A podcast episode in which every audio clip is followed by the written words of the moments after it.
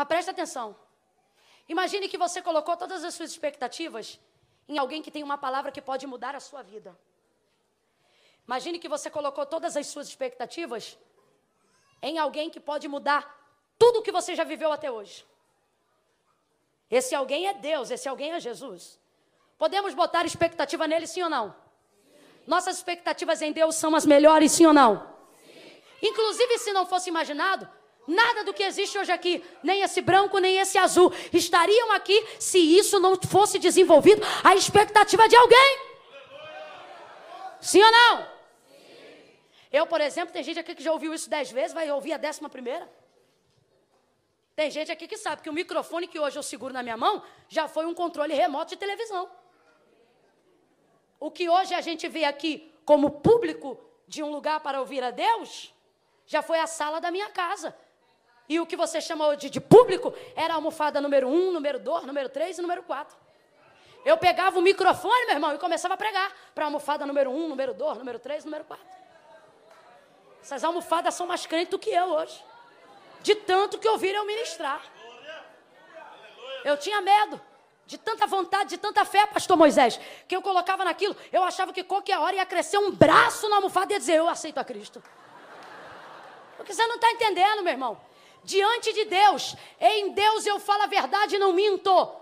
Eu ministrava na sala da minha casa para essas almofadas com a mesma intrepidez, com a mesma vontade que eu estou aqui no altar de Deus agora. A coisa era tão forte, tão forte, que o Espírito Santo não sabe brincar de cultinho, não sabe. Eu pegava o controle e começava a pregar, pregar, pregar, pregar, pregar. Aí daqui a pouco eu, eu dizia assim: agora eu vou fazer o convite, Jesus vai salvar uma multidão. Aí eu dizia assim, porque Lauriette estava no culto comigo, Damares no culto comigo, lá no CD, eu dizia: canta, Damares. Aí Damares cantava cantava Damares, e eu dizia: Vem você agora. Irmão, isso levava tempo. Eu não gerava expectativa de cinco minutos. Eu não cochilava depois do almoço, não. Eu acordava mais cedo para eu ter mais tempo, enquanto eu estava arrumando a casa, só para me dedicar nas imaginações. Eu dedicava tempo para o sonho. Quantas vezes, vindo do trabalho cansada, eu dizia para o motorista: me leva no ponto final e volta, que eu não terminei aqui um negócio na minha cabeça. Porque em casa eu ia ter que fazer outras coisas, não ia dar tempo. Ele ia, voltava, eu encostava a cabeça no vidro e alguém dizia: ela dormiu, acorda ela que o ponto está chegando. Eu dizia: eu não estou dormindo, não, eu estou terminando um sonho aqui. Diante de Deus, diante de Deus. Aí eu pegava o microfone e eu dizia assim: é agora que Jesus vai curar. E eu começava a imaginar. E até hoje, irmão, eu sonho, eu falo, eu libero e está chegando a hora.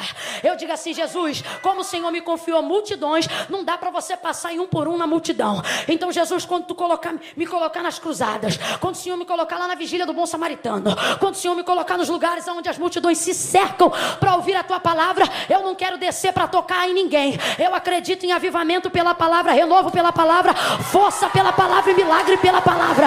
Eu digo, Jesus, tu não disse para Ezequiel toca, tu disse para Ezequiel profetiza. Eu acredito na palavra, Jesus. Quando eu estiver ministrando a palavra, cura mudo, surdo, levanta aleijado, paralítico, joga a lepra por terra, converte o traficante pela palavra. Foi eu no começo desse ano pregando lá no Goiás. Início, perdão, do ano de 2019. Início do ano de 2019 ou final do ano de 2018. Uma coisa ou outra. Estou eu pregando, pregando. Jesus cumpriu. Estou eu vendo o povo. Isso não é controle remoto. Qual é o nome disso aqui? Não tinha isso em casa, não. Então, controle remoto era o microfone, as almofadas era o povo. Agora Deus sabe. O texto era o mesmo, a Bíblia era a mesma. A vontade era a mesma, a unção era a mesma. Ah, irmão.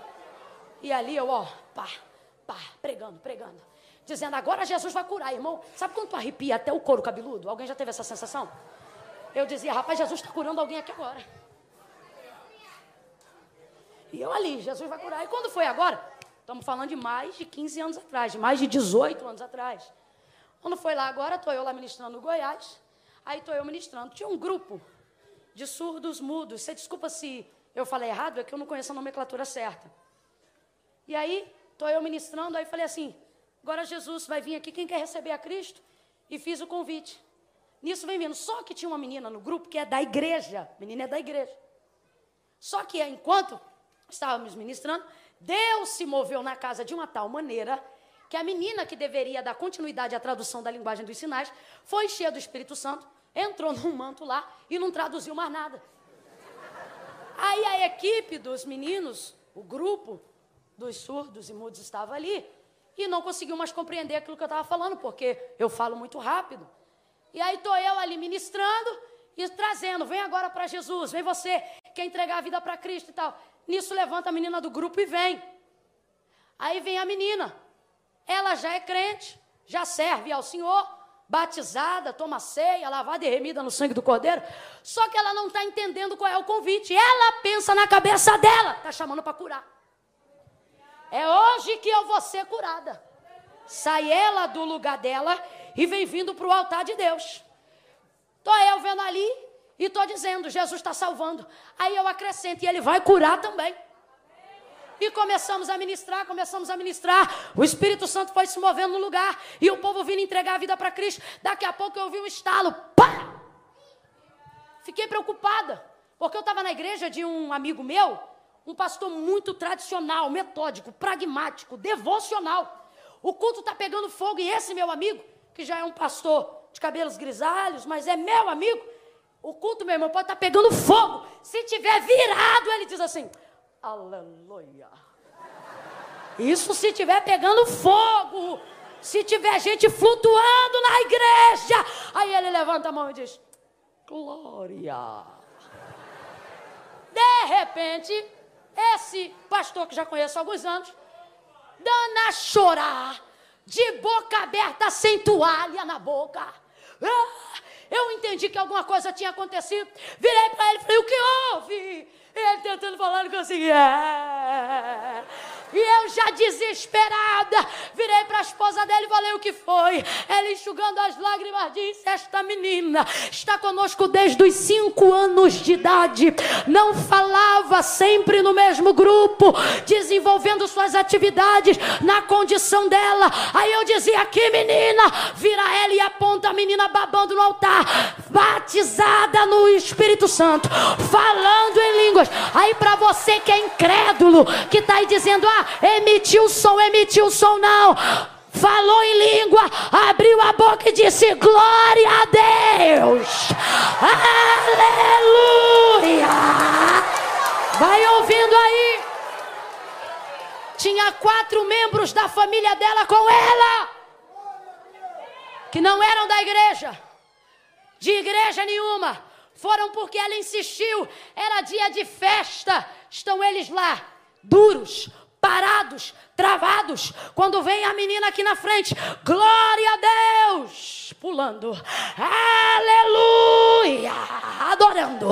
Quando vê o povo no altar, o pastor de boca aberta, vem o pai, a mãe, a irmã e a tia, entrega a vida para Jesus. Eu quero esse Jesus. Camila, você contou tudo isso para quê? Para você abrir sua mente, me ouça.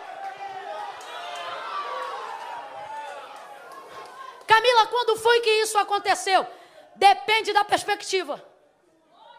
Você pode dizer assim para mim: aconteceu no final do ano de 2018 ou início do ano passado, que agora eu não me recordo o mês. É uma perspectiva. Agora, para mim, você sabe quando aconteceu?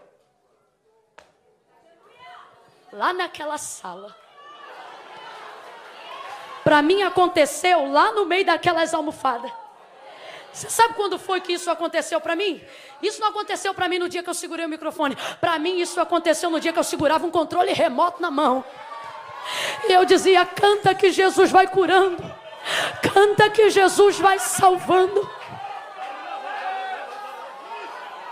Lembra quando o profeta mandou o menino que perdeu o machado jogar uma madeira? Diga para mim, irmão: madeira tem poder de imã? A madeira tinha poder de flutuar o cajado? Mas ele usou o que tinha para acertar o que não via. Camila, o que, é que você está dizendo? Eu vou falar do jeito que Jesus está mandando. Jesus está dizendo: não vai faltar peixe, não vai faltar direção. Porém, está na hora de você voltar aqui, ser aquele menino que sonhava, que gerava expectativa. Você se via pregando antes de pregar, você se via cantando antes de cantar, você se via casada mesmo sendo solteira, você se via dirigindo mesmo antes de tirar a carteira.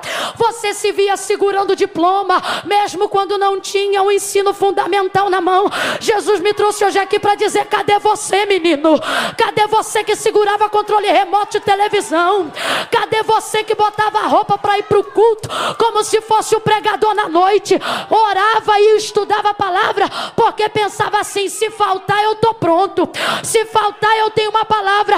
Cadê você que fingia que colher de pau era guitarra? Cadê você que fingia que prato de casa era bateria? Cadê os meninos? Cadê as meninas que se imaginavam de noiva?